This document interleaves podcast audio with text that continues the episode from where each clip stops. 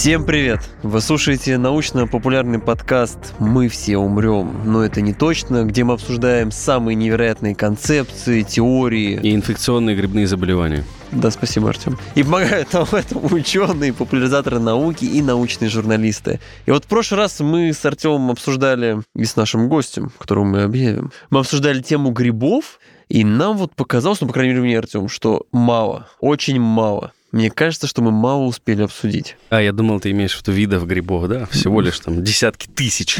Десятки тысяч грибов. И, и еще несколько сотен тысяч откроют в обозримом Да, будущем. и десятки тысяч видов спариваний. Все это вы можете послушать в прошлом эпизоде. А сегодня понять поглубже тему грибов, как они помогают человеку и вообще для чего они нам нужны, нам поможет Владимир Гмашинский, кандидат биологических наук, старший преподаватель кафедры микологии и альгологии биологического факультета МГУ. Владимир, здравствуйте снова. Добрый день. Мне просто кажется, что самое сложное, что нужно понять, когда мы говорим про грибы, и что мы пытались весь предыдущий эпизод, там, около часовой сделать, ссылочка будет в описании, это то, что, ну, есть какое-то общее представление, что гриб — это вот он растет под деревом, но это плодовое тело, на самом деле гриб под землей — это мицелия, и на самом деле это один из видов, ну, ладно, не один из видов, а группа видов грибов. А что? А на самом деле их огромное множество разных, и просто нужно, мне кажется, соотносить это, допустим, с чем? Вот мы, когда говорим про млекопитающих, сразу там в голове ряд животных, которые плюс-минус там родили Лосеночка, да-да-да, слоненочка, вот он. А на самом деле, это если говорить даже про млекопитающих, хотя это, ну, царство сильно больше, да? Не больше, гораздо меньше. Ну, не-не-не, млекопитающие относительно всех животных, я имею в виду, то есть... Нет, тоже. По числу видов нет. Вообще, сам, ну, я имею в виду, что По... есть животные. Мы антропоцентричны, мы хотим видеть то, что мы хотим видеть. Вот. Confirmation bias, это все элементарно. Мы подтверждаем те данные, которые мы как бы видим глазками, мы хотим получить это подтверждение. Это не так, а это мы видим... Для этого наука и нужна, безусловно. Да, мы видим Я просто к тому, что киты, например, летучие мыши и человек — это все млекопитающие. И мы все, мы там, киты и летучие мыши, если поставить нас в одну комнату, в один бассейн, я не знаю, мы очень сильно отличаемся друг от друга. И грибы отличаются тоже очень сильно друг от друга. Вот, мне кажется, что нужно понимать, и что мы пытались в прошлом эпизоде донести, для того, чтобы вообще хоть немного въехать в эту тему. Не упираться вот в этот образ, который у нас в детских книжках с белым грибом у дерева. Мухомор ну или мухомор, да. Потому что если, ну, так мыслить, то можно упустить огромное количество удивительных вещей, которые в себе таят грибы. Вот, это такое предисловие, которое я хотел проговорить. Отлично. Почему вообще мы решили собраться здесь второй раз? Это так тупо, ну ладно. Я посмотрел фильм, который изменил мою жизнь. Да, потом грибы. он отправил его мне, и этот фильм изменил мою жизнь. Если коротко передавать суть, то вообще все, что это студия, в которой мы с вами сидим, Мы, Да, я, Артем это и Владимир. Все это появилось благодаря грибам. Если э, декомпозировать эту историю, то давайте, наверное, отправимся в далекое-далекое прошлое, когда Земля только-только остывала после всех этих магматических приколов. В океане были огромные волны сумасшедшие, жизнь была не очень разнообразна. Разнообразна, но не такая, какая сегодня. И получается, что уже тогда были грибы. Ну, на самом деле, точный возраст грибов сказать, описать сложно, потому что у нас довольно мало конкретных инструментариев для того, чтобы мы точно могли сказать, что Мгм. вот тогда-то они уже были. Да? Интересно, что пробовали какие-то вещи находить прям возраста порядка трех с половиной миллиардов лет, там что-то какие-то дрожжи пытались находить. Но это, по-моему, все-таки потом выяснилось, что какие-то там варианты магматических пород, ну, в общем, что-то, скорее всего, какие-то ошибки, да? А Однозначно понятно, что грибы, вот первые точно подтвержденные находки, да, это 600 миллионов лет, и понятно, что это уже были те грибы, которые, ну, скажем так, они очень сильно эволюционировали уже к тому времени, и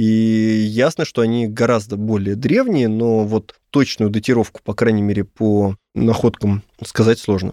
Да. Но и этого числа уже достаточно, чтобы считать Да, их 600 очень это- древними. Для них слабовато. Я просто к чему? Как бы, если опираться на там школьную программу, то почва, в которой там растут деревья, по которой мы с вами ходим, ее же не было, там, она не всегда была. И вот в ее образовании, насколько я помню, ну, как бы считалось, что очень большую роль играли растения. Но сегодня получается, что точка зрения, она немножко другая, что грибы подготовили Первично. да, условия для того, чтобы эта почва формировалась, и потом совместно уже с растениями как-то ее там обогащали. Но ключевое здесь все-таки грибы. Ну, по крайней мере, как источники органического вещества, да, то есть понятно, что такое почва. У нас есть какие-то организмы, которые живут на ее поверхности, так или иначе. Вот эти организмы, они выделяют ну, там, умирают, либо выделяют какие-то метаболиты, так или иначе достают органические вещества туда, они помещают, и потом, соответственно, они отмирают, постепенно все это перерабатывается и превращается в почву, да, ну это вот грубо говоря. Да. Понятно, что, во-первых, нужен какой-то источник органического вещества. Если мы говорим про грибы, то сами по себе грибы, мы с вами, как говорили в прошлый раз, они сапротрофы, то есть они питаются готовыми органическими веществами, да, и они гетеротрофы. Сапротрофы питаются мертвой органикой, и гетеротрофы питаются готовыми органическими веществами. Соответственно, им неоткуда было бы взять эти органические вещества. Есть еще такой элемент, как водоросли. Водоросли тоже многие могли так или иначе выходить на сушу, и многие mm-hmm. водоросли до сих пор выходят на сушу, и мы их там прекрасно с вами можем найти в большом количестве наземные водоросли. И эти водоросли тоже выделяли органические mm-hmm. вещества, грибы их тоже так или иначе перерабатывали, эти водоросли могли образовывать ассоциацию с грибами, и это все могло формировать первичную почву. Ну, по крайней мере, как это можно себе представить. Хорошо, но к моменту же, когда водоросли начали потихонечку попадать на сушу, да, сейчас не про почву, а просто про сушу, грибы уже были, чтобы, так сказать, предложить свое вот это деловое предложение. Давайте вот обмениваться веществами. Ну, бы что-то еще кушать надо было, потому что так просто находиться на почве, на суше, да, угу. что они кушать-то будут? И кушать ну, будет нечего. Каменистая вот эта поверхность а, была, и грибы... еще есть. Надо понимать, что ассоциация да. с бактериями тоже есть. То есть это постепенный, постепенный, постепенный процесс, да, из воды выходят водоросли, выходят грибы, выходят бактерии, да, все это дело начинает функционировать, и постепенно формируется какое-то подобие почвы. Вот потом образовалась очень небольшая группа, которую сейчас можно было бы сблизить, по крайней мере, с современными харовыми, но понятно, что это просто это очень кто? древние. Это водоросли, да, угу. очень древние организмы, очень маленькая, компактная группа, которая начинает э, очень эффективно размножаться и жить на почве, вот, образовывать ассоциации с грибами, и дальше они постепенно начинают уже захватывать всю ну, сушу, выходить на сушу, дальше уже идет формирование почвы довольно активно. И, и еще и вырабатывать кислород, ну, менять это атмосферу. И, это могли и водоросли без них. Прекрасно. Но, да, но водоросли были только в воде, на суше... Нет, почему? Они были уже на суше. Водоросли не обязательно живут в воде. Это понятно. Но их существование на суше это все равно результат, я так понимаю... Э... Да нет, они сами могут жить на суше прекрасно. Без грибов.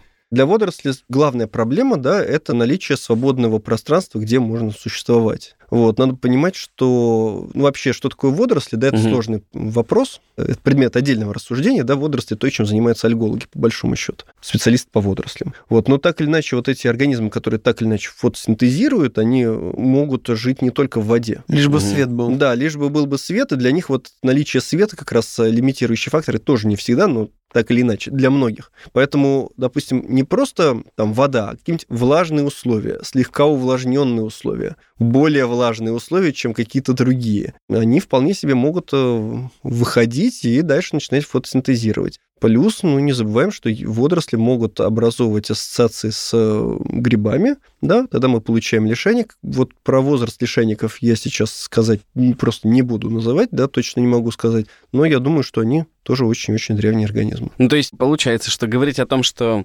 грибы позволили захватить сушу, да, ее полностью освоить и повлиять на количество кислорода в атмосфере, все-таки не приходится, потому что с этим и водоросли бы справились. Ну, без них это все очень плохо. Было бы сложно сделать. Наличие кислорода в атмосфере как раз для большинства организмов это проблема была какой-то этап. Ну, его отсутствие. Э, скорее наличие сначала. Сначала да, наличие. Сначала, сначала, сначала наличие, потом отсутствие. конечно. Вот, сначала наличие, потом отсутствие. Я думаю, в тот момент, когда это перестало быть проблемой, уже в атмосфере было достаточно кислорода для того, чтобы дышать. По крайней мере, в нашем понимании дышать. Ну, то есть да? тем формам жизни, которые вот сегодня существуют, нам-то комфортно с таким количеством кислорода в атмосфере, но тем, кто был до нас, это оказалось для них фактором таким Да и сейчас полно есть организмов, которым некомфортно в нынешних условиях. Даже среди грибов такие есть.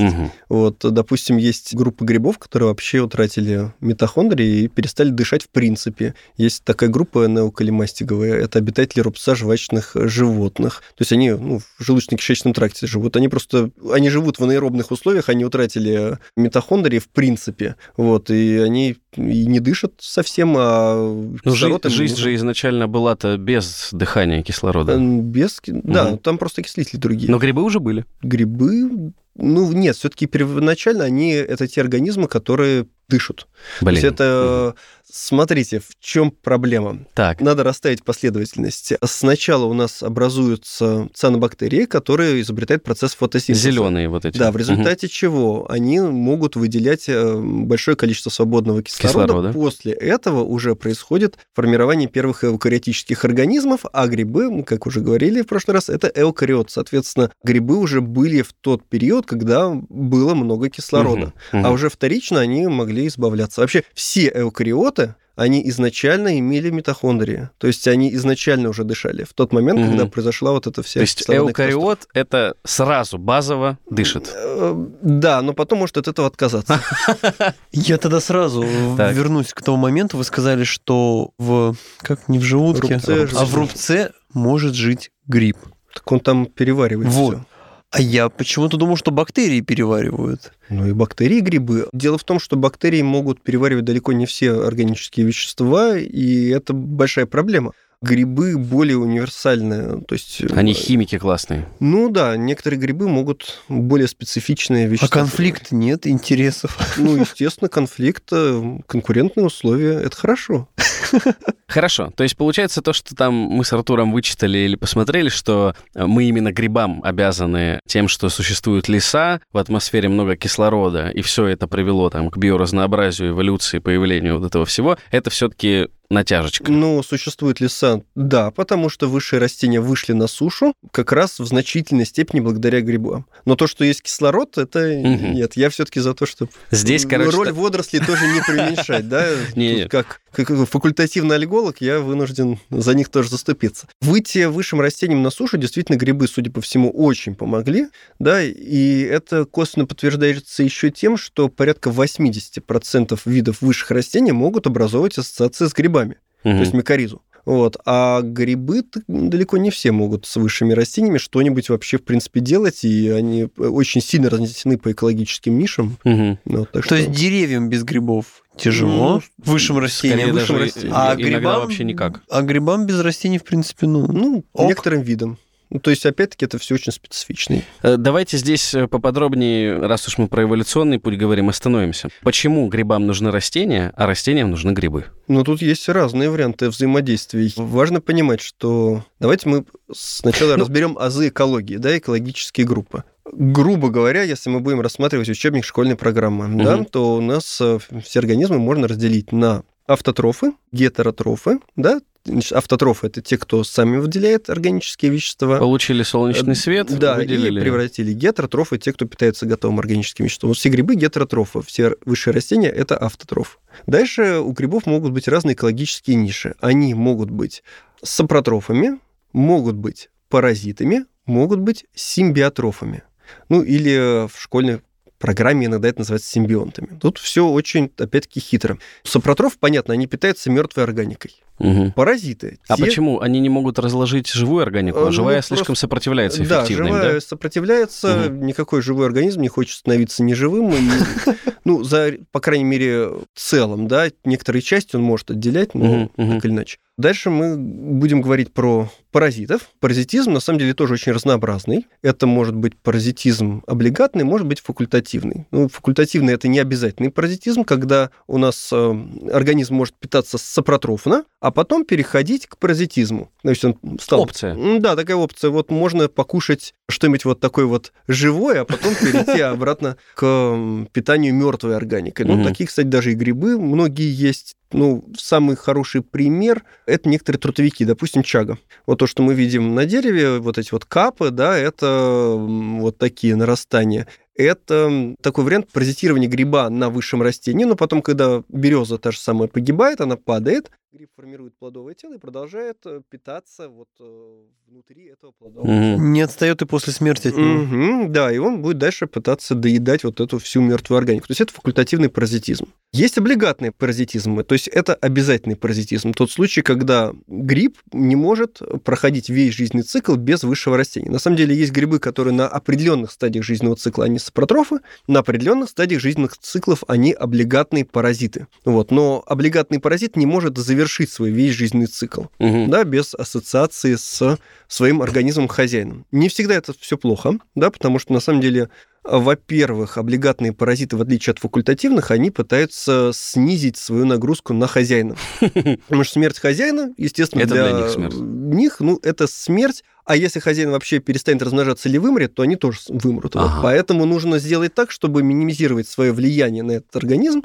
и э, чтобы по возможности он бы еще и сохранил свою репродуктивные функции и так далее и тому подобное. Не всегда это получается, но они, по крайней мере, стараются. И вот дальше можно это влияние минимизировать до определенного момента, до такого момента, что нам будет, как внешнему наблюдателю, казаться, что они, эти грибы, получают от высшего растения что-то или от, от своего хозяина что-то. Не всегда это паразитизм на высших растениях, да, бывает на животных и так далее. На нас. А, на нас, а, да, не проблема. Ужасно. Вот, то есть в какой-то момент они начинают так паразитировать аккуратненько, Мгм. что дают этому своему хозяину какое-то тоже преимущество. И тогда мы это уже будем называть симбиотическими взаимоотношениями, но, в принципе, одно очень плавно перетекает в другое. и там... Грань очень такая тонкая. Да, все равно каждый тянет одеяло на себя, но часто вот такие организмы, которые перешли уже к симбиотическим взаимоотношениям, они получают какие-то там эволюционные преимущества. Мгм. Вот, так что от любви до ненависти, от ненависти до любви Ну, то есть, миллион лет эволюции. Просто если очень упрощать, то я такое как бы читал, что растения дают грибам там сахара, например, ну, углеводы, углеводы. Мгм. А грибы, так как они в почве очень большие площади могут покрывать, и самое главное, они могут доставать минералы, чего растения не могут делать, они дают растениям минералы. Ну, они тоже могут это делать. И воду. Растения. М, Да, да. Ага.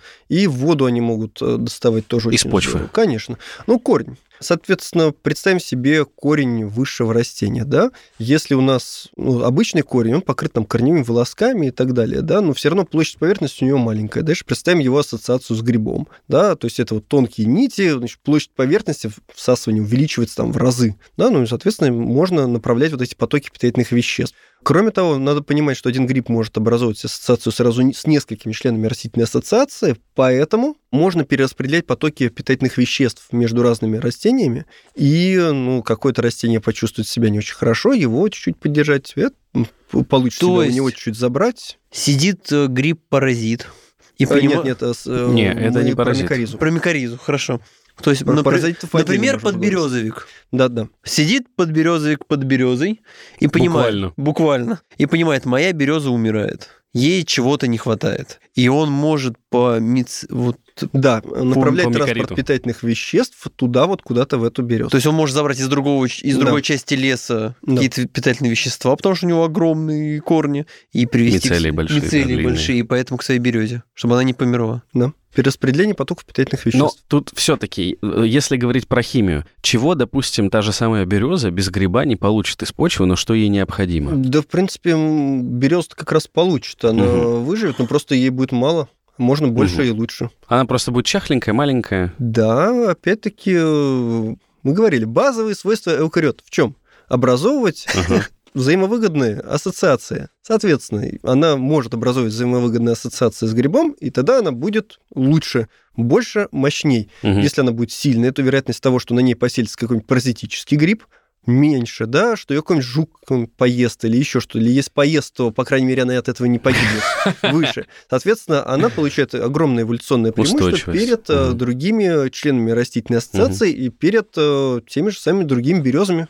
Просто я почему вас мучаю на этот счет? Потому что определенный ряд упрощений, видите, уже получается, там кислород это не 100% заслуг грибов. Деревья все-таки худо-бедно выживают без грибов. То есть я вот эти вещи прохожу, чтобы как Но бы отсеивать. выживают. Скорее всего, в процессе выхода на сушу, да, было бы очень сложно выйти на сушу Мгм. без э, каких-то устойчивых ассоциаций с грибами. Хорошо. То есть все-таки их роль здесь основополагающая для формирования там большинства деревьев высших, которые мы сегодня видим. Да, и для регуляции их численности тоже Мгм. надо... Мы как-то все больше про позитивные такие вот моменты, там симбиоз, спротрофное питание. Не забываем, что есть еще паразиты. Вот, паразиты – это очень важный элемент любого фитоциноза, да, и... Фитоциноз это? Ну, это растительная ассоциация, да. Мгм. И важно понимать, что без паразитов, скорее всего, вот то разнообразие живых форм, которое мы сейчас видим, оно было бы невозможно, потому что у нас ну, довольно часто получается, что если тот или иной организм оказывается без прессинга со стороны паразита, он начинает массово разрастаться, потом все вокруг себя Мгм. выносят. Ну, допустим, есть такой цветочек хандрилла, ее, по-моему, в Австралию завезли. Маленький э, цветочек из Европы хотели там кормить э, звериков э, травоядных в Австралии. Но вот она взяла и разрослась так, что потом вся Австралия стала желтенького цвета из-за вот Потому у этой нее хандриллы. противников не было. Вот, у нее не было противников. Тогда пришлось завести патогенный гриб, который сократил ее численность. И если бы вот она жила без этого прессинга патогена, Мгм. тогда бы, скорее всего, ну, она бы просто все захватила, и все бы от этого только пострадали. Вот, поэтому на самом деле растительная ассоциация – это очень такой хрупкий баланс между там паразитами, симбионтами, Мгм. и э, там и насекомые, и животные, и высшие растения, и грибы, и водоросли, и бактерии. Естественно, нельзя бактерии забывать ни в коем случае. Безусловно. Вот все Мы вот сами это в вместе, некотором роде. Да, все вот это вместе объединяется, и тогда оно создает устойчивый баланс, который может функционировать. А дальше этот баланс настолько сложный, что по большому счету человек еще этого не понимает, да, и любые попытки как-нибудь корректировать вот этот вот баланс, они приводят к тому, что мы это все дело ломаем и рушим. Ну да. Там попытки какой-нибудь борщевик интродуцировать, да, вот типичный пример, да, вставили чужеродный вид, да, который у нас без прессинга патогена. Вот получили... Кстати, тоже, по-моему, для кормежки скота. Да, для кормежки Про- скота. пройдут выбрали. еще сотни лет, а коммунистам все еще будут вспоминать борщи. Да, естественно. Ну В Тверской ничего, области большая проблема. Какой-нибудь выведем грибок, который этот борщевик гасит. Э, Более того, не выведем, он просто есть. а Теперь важно его здесь э, как бы Культивировать? поселить, э, потому что он, насколько я понимаю, эти грибы, они не хотят особо в наших климатических условиях жить. То есть они такие более Мгм. южные. Борщевик выживает, а его паразит дохнет. Вот, вот это проблема. Я просто к чему эту историю веду? Что без лесов жизнь была бы, безусловно, просто немного другая. И по большому счету вот эта цепочка эволюционных там проб, ошибок, экспериментов и привела к тому, что появились там и в том числе и млекопитающие, и мы, потому что леса это же не только там хвойные, это и джунгли. Ну, то есть, по большому счету, грибы сыграли очень большую роль в том, чтобы именно мы сегодня сидели в этой студии и обсуждали, кто такие грибы. Ну да, они привели, по крайней мере, к разнообразию. Человечество, в общем, не, в лесах, Ну, вот. Мы, появился, да, да. из саванны вроде как Да, вышли, а, но саванна тоже. Ну это... да. То есть в любом случае, да, можно сказать, что эволюция живых организмов шла бы совершенно по другому Мгм. пути, если бы не было этого важного компонента биоциноза.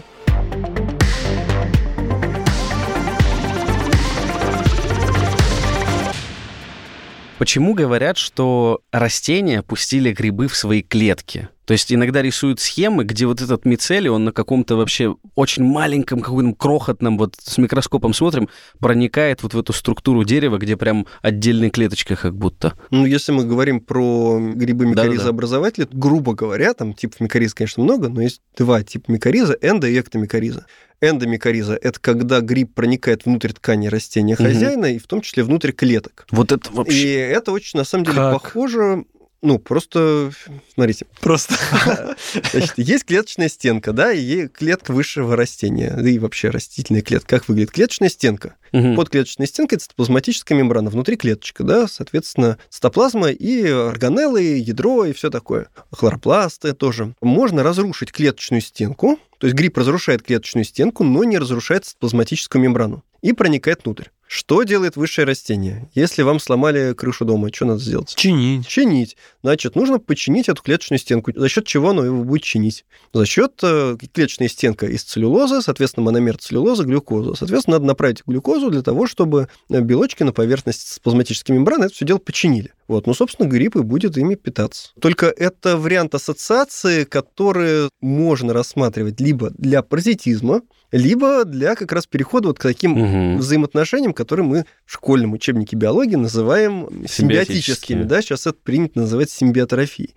Вот, то есть, э, опять-таки, от паразитизма, когда грибы паразитировали за счет гуустори, мы постепенно переходим к таким вариантам взаимодействия, когда у нас, получается, внутрь клеток проникает так называемые визикулы, арбускулы, все это Арбускулы, вот слово-то. да, визикулярно-арбускулярная микориза, старое, опять-таки, название, немножко устаревшее. Но, тем не менее, да, у нас так или иначе структура проникает внутрь клеток растения хозяина. Кошмар, внутрь Ну, клетки лезет. Да, И ждет, когда дерево захочет ее починить. но это не только дерево, Ну, любые высшие говоря. растения. Это только важно понимать, что такой тип микоризы, он характерен для гломеромицетов. Это особая группа грибов, которые не образуют плодовых тел. А. Вот, то есть там подберезовики, подосиновики, они так не делают. У них эктомикориза, у них э, мицелий гриба оплетает корень на Ага. поверхности, и есть только небольшое количество мест, где есть контакты между клетками высших растений и, собственно, мицелием гриба, это так называемая сеть Гартига, да, которая находится на поверхности корня.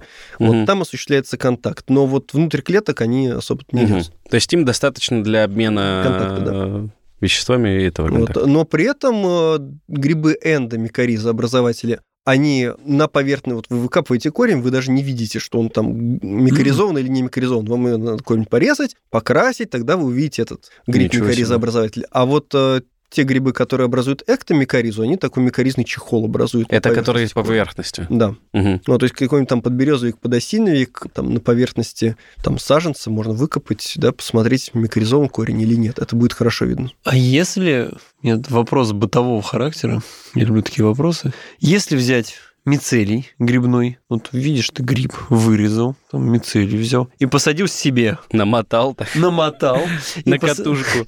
и посадил себе в огород. Он все мертвый или он начнет? Все будет очень зависеть от того, что это за гриб. Значит, есть, если задача получить шляпочные грибы, да, то нужно использовать не те грибы, которые являются микоризообразователями. То есть какие-нибудь там подберезовики, подосиновики, белые лисички, рыжики, На огороде расти всё не будут. все это не будет расти. Тут другой вариант, если, конечно, вы как-то подсадите в корень высшего растения, и вам повезет, что они образуют ассоциацию с этим высшим растением, тогда, может быть, С вишней яблоком кто-то Э, как- затусуется. Когда-то, да, кто-то там что-то сделает. Но это как повезет, да, гарантировать здесь нельзя. Лучше всего все-таки культивировать, если хочется что-то выращивать, да, лучше всего культивировать грибы, которые не являются микоризообразователями. Это могут быть Белые вешенки, грибы. нет, нет, это может быть вешенка, это может Лисичка. быть шампиньон, лисичка, микоризник тоже.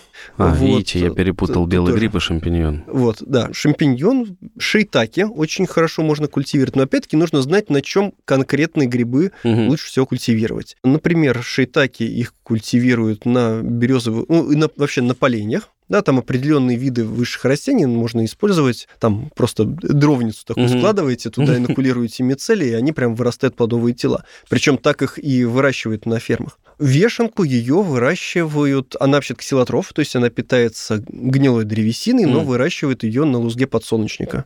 То есть надо много-много-много семечек наесть, такой мешок там 70-литровый, инокулировать э, мицелий и, э, То есть соответственно... он на шелухе от семечек Да, да, прекрасно их растет? выращивают на шелухе от семечек. С шампиньонами немножко сложнее, это компост. Там все-таки такие Богатый условия, набор, да? Да, там, ну, вообще они обычно э, капротрофы, то есть они, ну, по крайней мере, они любят очень богатую почву, да, соответственно, это хорошо выращивать на компосте, и шампиньоны ну, я думаю, в домашних условиях не очень. А вот вешенку в середине 90-х, в конце 90-х годов просто продавали в телемагазинах. Можно было себе заказать мешок с вешенкой, там поставить себе на кухне, поливать из леечки, вырастали бы грибочки. Э, До сих пор есть любители так делать. Единственная проблема заключается в том, что понятно, что без определенных условий температуры, влажности Мгм. И так далее, внешних условий, нам будет крайне сложно добиться максимального выхода плодовых тел.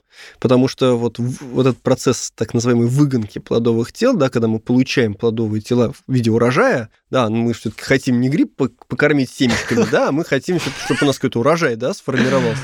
Вот эта проблема, Опять эти мицелии. Плод мне давай. Да, да, да. Вот они будут кушать, э, а плодовых тел, может, и не сформируют. На самом деле, формирование плодовых тел это не всегда означает, что грибу так уж очень хорошо. На самом деле, иногда формирование плодовых тел приводит какие-то стрессовые факторы. Срочно размножаемся, ребята. Да, да, да, срочно размножаемся, делаем плодовые тела, делаем споры, споры улетят Мгм. вот куда-нибудь туда, и, может быть, выживем. там им будет лучше, вот, а я тут помучаюсь. Умру.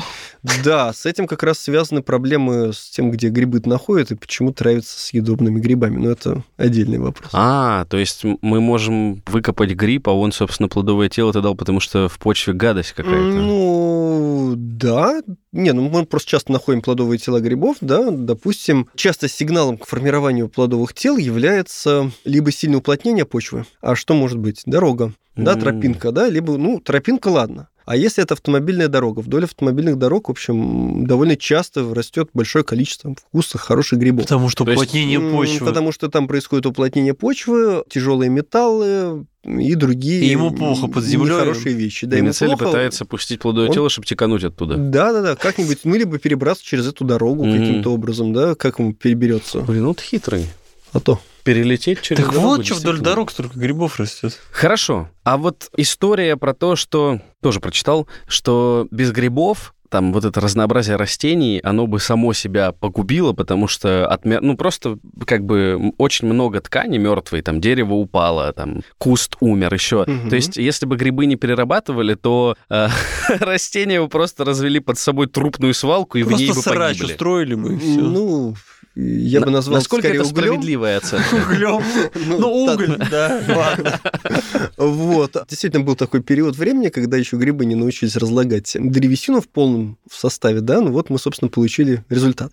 Древесина состоит из двух основных химических компонентов. Это целлюлоза, Мгм. это полисахарид, и лигнин, это полифенольное соединение. Если целлюлозу разрушать могут в том числе и бактерии, да, и симбиотические бактерии там в желудочно-кишечном тракте разных животных, они вполне себе с этим справляются, то вот разрушать лигнин – это очень сложная задача. И это умеют делать исключительно грибы. Поэтому, если бы у нас грибов в лесу не было, то, по крайней мере, у нас все было бы завалено лигнином. А лигнин, если представляете себе древесина, когда она разваливается на такие коричневые квадратики. Это так называемая бурая гниль. Вот фактически это чистый лигнин. Это тот случай, когда там селятся определенные виды грибов, которые могут потреблять только целлюлозу, но оставляют лигнин. М. Вот, и у нас остается бурая гниль, бурые квадратики. Ну, так вот это все дело и выглядело. У нас был бы весь лес завален вот этой бурой гнилью. То есть- Или горел бы периодически. Да горел бы он и так, я думаю, Да? без этого. То есть сейчас уголеобразование не идет из-за грибов? Да почему же Ну, не в том идет? числе. Не, ну в больших количествах не идет. То есть то, что Да? мы имеем, это появилось, когда их не было.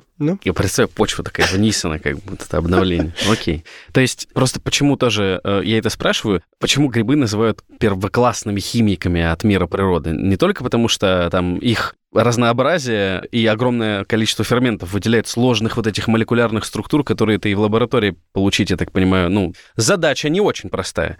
Но еще и потому, что действительно они умеют разлагать некоторые... Это биологические, правильно? Ну, то есть лигнин — это биологическое Да, конечно. образование. Некоторые Вещества. вещества, да, которые даже бактерии не умеют, и что с ними делать, было бы непонятно, если бы не грибы. Ну Да, конечно. Без грибов было бы плохо.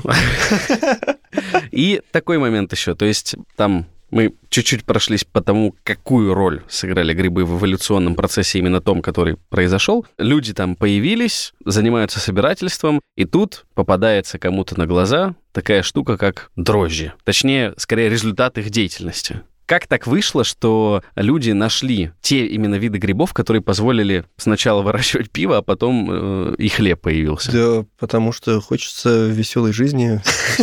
Ну, Хлеба и зрелищ. Нет, сначала зрелище, а потом хлеба. Я к тому, что эти дрожжи и так себя прекрасно чувствуют в природе, это не люди их культивировали. Тут, на самом деле, момент довольно сложный, потому что сахаромица с церевизией, которую мы сейчас используем при хлебопечении и пивоварении, на самом деле это вид, который, судя по всему, человек вывел под себя. Мгм. То То есть есть э, селекция. были, да, судя по всему, были дрожжи, да, которые так или иначе что-то там сбраживали и так далее. Ну, у кого-то, видимо, что-то там действительно забродило. Скорее всего, намокшее зерно, да, у нас Ага. получился вытяжка, да, такая, и дальше туда заселились, понятное дело, дрожжи, все это протухло, Дай-ка попробовали. попью. Да, ну дай-ка попью, о, кажется вкусно, ну дальше немножко этот процесс модифицировали. И дальше понятно, что чтобы оно ферментировалось правильно, Именно, нужен, да, да, да. да, нужен правильный организм, который бы это ферментировал. То есть у одного стухло плохо получилось, у второго стухло плохо получилось, у третьего стухло о, хорошо получилось. Давайте-ка попробуем вот эту штуку перенести сюда. О, смотрите-ка, и здесь стухло правильно. А давайте-ка все будем э, теперь мочить э, зерно, да, и, и делать вот, э, вот И это хлеб вот. нам не нужен. Ну Вот, и делать этот, эти вещи. А Не, потом пока еще уже, не умели, да, да. Хлеб научились делать через несколько тысяч лет после того, как научились делать пиво. То есть сначала было пиво, вот потом уже появился хлеб.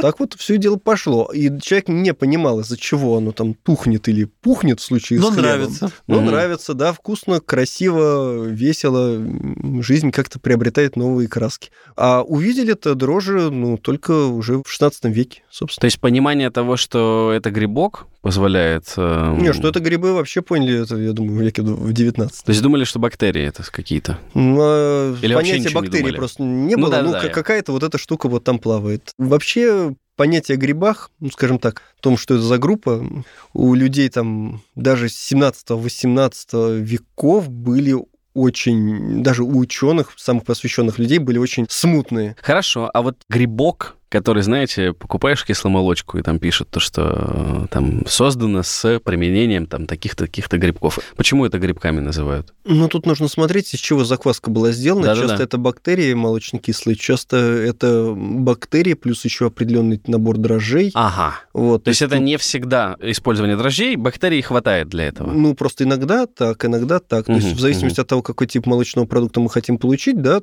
то мы используем. Довольно часто это бактерии. В принципе, пишут латинские названия, можно их забить в поиск и посмотреть, что это конкретно, да, у вас. Йогурт, он на чем? Но На грибах, кого вы что съели это только что? Надо бы знать хотя бы... Кому спасибо сказать. Это точно. То есть все-таки пиво и хлеб, а с молоком бы и с молочными продуктами разобрались бы без грибков. Ну, не в полной мере, но я думаю, что-то можно было бы получить. Но все-таки просто почему это так отмечает, использование дрожжей для производства пищи, это такой был большой цивилизационный драйвер, скажем так, ну, Прорыв, толчок, конечно. да, для того, чтобы укрупнялись поселения, шло какое-то развитие промышленности. Ну, там. зерно же нужно было получить, чтобы Безусловно. пивасик делать. А, соответственно, нужно получать зерно, да? Ну. Мы хотим получить пиво. Нам нужно зерно. Что нужно сделать, чтобы получить зерно? Ну, Нужно его вырастить. Если ты выращиваешь зерно, надо перестать куда-нибудь перемещаться постоянно. Вот. И, ну, получилось так, что собиратели там охотники живут менее весело, чем те, кто... Мне нравится, как мы построили логическую цепочку, что сельское хозяйство начало развиваться ради пива. Не, не, ну... Почему нет? В том числе, не, ну просто вариант э, того, что большее число людей стало переходить к сельскому хозяйству, ну, в том числе можно рассматривать и такой вариант. Я просто не люблю пиво сам по себе, но не могу, но не могу Отрицать его отрицать, да, влияние. влияние на историю человечества. Хорошо. А история про то, что теплокровные, вот мы с вами, появились как тоже такой элемент эволюционной борьбы с грибковыми инфекциями, потому что, ну, мне нравится пример, что летучие мыши впадают в спячку, температура тела их падает, и грибковые инфекции легче поразить мышь, но если ее разбудить и так привести в чувство, Покормить. покормить, да, дать ей сил, она эту грибковую инфекцию победит, потому что температура тела поднялась, и уже иммунитет такой, а ну иди сюда, грибковая мразь. И гриб такой жарко-жарко. Ну, у них э, максимумы действительно температурные очень разнообразные могут быть, в зависимости безусловно, от видов. конечно. да. И опять-таки нужно понимать, что задача паразита далеко не всегда состоит в том, убить. чтобы Я убить, понимаю. да, а в том, чтобы там существовать. Но вот если он чувствует, что она там холодненькая, ну, наверное, это более соответствующие ей температурные характеристики. Что теплокровность э, появилась только ради того, чтобы бороться с грибами, я думаю, это немножко Мгм. преувеличение. Всё-таки Как э, Натягивается его на голову. э, во вселенной же Ау, The ау. Last of Us так и было, что глобальное потепление, кардицепс теперь Ну да, может. да, ему комфортно. Ему, комф- ему не было комфортно на человеке, потом температура поднялась, он адаптировался, ему комфортно. Ну да, есть же патогены вот эти грибов, которые и в нашем теле прекрасно при 36,6 такие «ы, Да, убиваю». конечно, вопрос в работе иммунной системы. Мгм. То есть, если у человека все хорошо с иммунной системой, то, в принципе, в большинстве случаев для него грибы ну, не представляет какой-то страшной опасности. То есть Ну, э, большинство. глубокий микоз э, получить человеку с нормальной иммунной системой довольно сложно. Микоз внутри человека. Это надо куда-то отправиться в специфическое место, Я скорее думаю, всего. это что-то нужно с собой сделать. Самый простой вариант получить глубокий микоз – это вирус иммунодефицита человека. Оу, Вот, то есть э, Мгм. для людей, которые больны вирусом иммунодефицита человека, когда это при- особенно переходит в СПИД, уже возникают очень большие проблемы с работой иммунной системы, и тогда даже элементарные те грибы, которые были бы просто сапротрофами, они могут переходить там в легкие, во внутренние органы и так далее, и могут вызывать их серьезные разрушения. Таким образом, можно смертельно заразиться от батона с хлебом, по большому счету, да, там получить какой-нибудь аспергиллез легких, вот, в принципе, это делается на раз, два, три. Проблема действительно серьезная. Не забываем, что у нас порядка двух миллионов да, человек в стране болеют вирусом иммунодефицита, и если они не будут получать антиретровирусную терапию, то для них это может в очень короткой перспективе закончиться крайне плохо. Собственно, очень многие больные СПИДом этим делом и заканчивают. Для них это реальная проблема, прям страшная. То есть обычный человек съест кусочек хлеба с а плесенью, не ему... съест, а вдохнет. Да-да-да, здесь же речь до сих пор- То есть Мгм. здесь не про даже съесть, а просто подыш... Как подышать раз над ним. есть не надо по другим причинам. Потому что, я так понимаю, там их элементы жизнедеятельности — это яд. Да, да. Вот, ну еще вопрос в том, что нарушение работы иммунной системы часто связано с пересадкой органов. Понятно, что если мы пересаживаем, занимаемся трансплантацией органов, поэтому человек э, специально занижает его работу иммунной системы Мгм. определенными иммуносупрессорами, которые тоже выделены из грибов, на самом деле. Да. А, вот, ничего да. себе. И, э, ну, все эти вот препараты иммуносупрессирующие, так или иначе, изначально эти вещества подсмотрели у грибов, ну, и дальше стали использовать. И вот эти препараты иммуносупрессоры, они приводят к тому, что иммунная система не может бороться, дальше механизм тот же самый, да, поэтому люди, которые находятся после пересадки органов, находятся там в стерильных боксах, и, по крайней мере, за ними очень стараются следить. Это большая проблема. А по поводу хлеба, тут э, вообще важно всех предупредить, чтобы все отучились от привычки есть э, Ну, плесневелый хлеб. срезал, срезал корочку, и там Не-не-не-не-не, нормально. Не, это как к варенью, так ложечкой снял вот этот пушок верхний такой, и нормально. тогда-. Важно понимать, что если мы видим хлеб поврежденный немножко грибами, то это значит, что гриб уже сформировал структуры бесполого размножения, значит, они уже там разрослись. И это означает, что внутри вот этого батона с хлебом, на котором может быть маленькое пятнышко, Который можно уже, срезать. да, уже находится огромное количество этого мицелия. Мы просто его не видим, но это, соответственно, белые микроскопические мицелии, который будет не виден. И э, человек, если даже он срежет корочку, то он не уберет весь гриб, а гриб будет выделять продукты жизнедеятельности, которые могут привести к очень серьезным отравлениям, в том числе они обладают... Там отравление будет не единомоментное, а часто обладает да, кумулятивным эффектом, накопительный, плюс это вещества, которые вызывают, обладают онкогенным действием, то есть могут вызывать рак. Какой кошмар. И количество онкологических заболеваний на самом деле, оно огромное, связано с тем, что люди употребляют вот Плесневелые продукты. плесневелые продукты. Поэтому я поэтому как раз специально эту тему сейчас поднимаю, что перестаньте есть заплесневелые продукты. Хватит. Если вы там совсем не голодаете, старайтесь от них избавляться. Кошмар. Но давайте тогда на положительной ноте поговорим все-таки и, и про то, какие плюсы для медицины и для здоровья человека дают грибы. Там про антибиотики, э, Флеминга, к которому залетели споры, попали в чашку Петри, это известная история, наверное, все ее знают. Но до сих пор же огромное количество там сил медицины направлены на поиск эффективных антибиотиков и не только, именно э, Гриба. подглядывание, да, у разных видов грибов. Ну да, что, собственно, довольно-таки логично, потому что... И на гриб- водоросли засматриваются, Ну, может быть, на водоросли, Надо засматриваться вообще на любые организмы, которые находятся в жесткой конкуренции с бактериями. Опять-таки, мы говорим, что конкуренция – это хорошо. И конкуренция действительно хорошо, потому что гриб находится в почве, ему нужно постоянно, в теч... нон-стоп бороться с бактериями, которые бы тоже его съели. Нужно подавлять их рост. Ну и дальше, соответственно, разные грибы в процессе эволюции приобретают разные вещества, которые подавляют рост этих бактерий. Собственно, это и будут антибиотики. Дальше нам надо эти антибиотики найти, нам нужно найти продуцентов гриб, то есть который будет производить эти Мгм. антибиотики в достаточной концентрации, в достаточном количестве, выделить их и э, так или иначе охарактеризовать понять вообще, насколько этот антибиотик опасен не только для бактерий, но и для человека. Да, ну, допустим, механизм работы пенициллина, я думаю, большинству известен, да, он нарушает э, синтез клеточной стенки бактериальной, да. У нас просто клеточная стенка немножко по-другому устроена, у нас просто нет ее клеточной стенки, да. Ну и вообще для наших клеток это не страшно. Вот, а бактериальной клеточной стенки он подавляет Ну, мы дома развитие. лишаем Да. эту клетку фактически. Да, соответственно, они погибают. Есть другие механизмы да, воздействия на э, бактериальные клетки, и некоторые приемлемы для человека, некоторые будут неприемлемы, Мгм. но, соответственно, мы тоже этим делом всем отравимся. Поэтому тут, конечно, поиск веществ э, будет очень важен. Именно из-за того, что грибы находятся в конкурентных взаимоотношениях. Поэтому надо смотреть на грибы, надо смотреть на грибоподобные организмы, надо смотреть на водоросли, надо смотреть на все вот это. Кто конкурирует с бактериями, значит, тот как-то подавляет их рост, а если он Мгм. подавляет их рост, значит, можно понять, за счет чего подавляет их рост. Ну и кроме того, надо не забывать, что антибиотиками все дело не ограничивается, потому что их как-то больше понимают, а на самом деле грибы это очень важно. Помимо того, что деструкторы всего и все, можно Что такое деструкторы? разрушители, Мгм. да, то есть можно придумать использовать грибы для того, чтобы разрушать какие-то конкретные вещества. Например, пластик. Хотелось бы, да, вот чтобы уже достичь некоторых результатов. Ну, в принципе, какие-то уже штаммы грибов подобные Мгм. получаются. Новости появляются так или иначе периодически Ну, про это. Да, да, да. Ну, только вопрос в том, чтобы они так пластик разрушали, чтобы у нас все пластиковое не после этого не развалилось. Есть интересный фантастический роман, где бактерии научились разлагать пластик, все обрадовались, вот только они начали есть проводку в самолетах, в домах, Ну, и начался апокалипсис. Есть некоторый нюанс. Кроме того, могут грибы продуцировать разнообразные вещества, которые нам будут полезны там, и в пищевой Мгм. промышленности, и химической. в химической, ну, в общем, материалы новые и так далее. Ну, самый простой пример того, что еще получают из грибов, это лимонная кислота. Есть такой гриб с неполиткорректным названием аспергиллус нигер.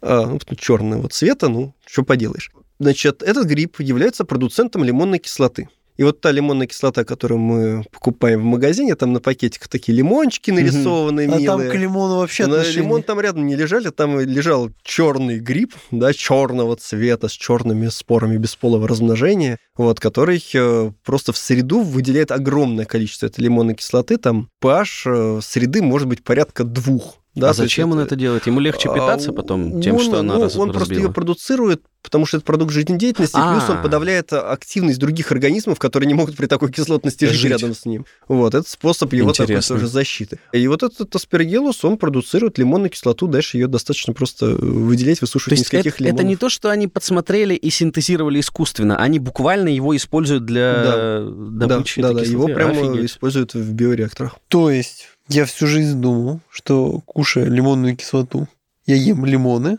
и на самом деле ел грибы. Да. Ужас. Не, ну не грибы, а как бы... Ну, продукты, продукты, жизнедеятельности грибов. Еще хуже. Ну ладно тебе, ты мед ешь. Мало кто задумывается, Но сладенький. просто мало кто задумывается. В общем, да, еще один эпизод, который, я думаю, заставит вас посмотреть на этих удивительных живых существ несколько иначе, а не как просто на ежика, который мило несет вот эти шляпки. Блин, я эти просто все книжки детские, Ежики не носят грибы. Это вообще отдельный миф. Не, ну в плане, но он же может случайно зацепиться. Сомнительно. Ну, как бы. То есть первый, кто придумал это, он даже не просто случайно Может, увидел эту не картину в видел. Ну, Забыл, что они насекомыми питаются. И как бы грибы он Хищники, есть не будет. кстати, да. вот. Это очень смешно. И на этой позитивной ежиной ноте я напоминаю, что сегодня разобраться в том, что полезного есть в грибах, а что вредного, нам помог Владимир Гмашинский, кандидат биологических наук, старший преподаватель кафедры микологии и альгологии биологического факультета МГУ. Владимир, большое спасибо. Надеемся, еще увидимся. Да, ждем вас поговорить про водоросли, поговорить про лишайники, может быть, слезевики. Удивительные темы. Всем пока.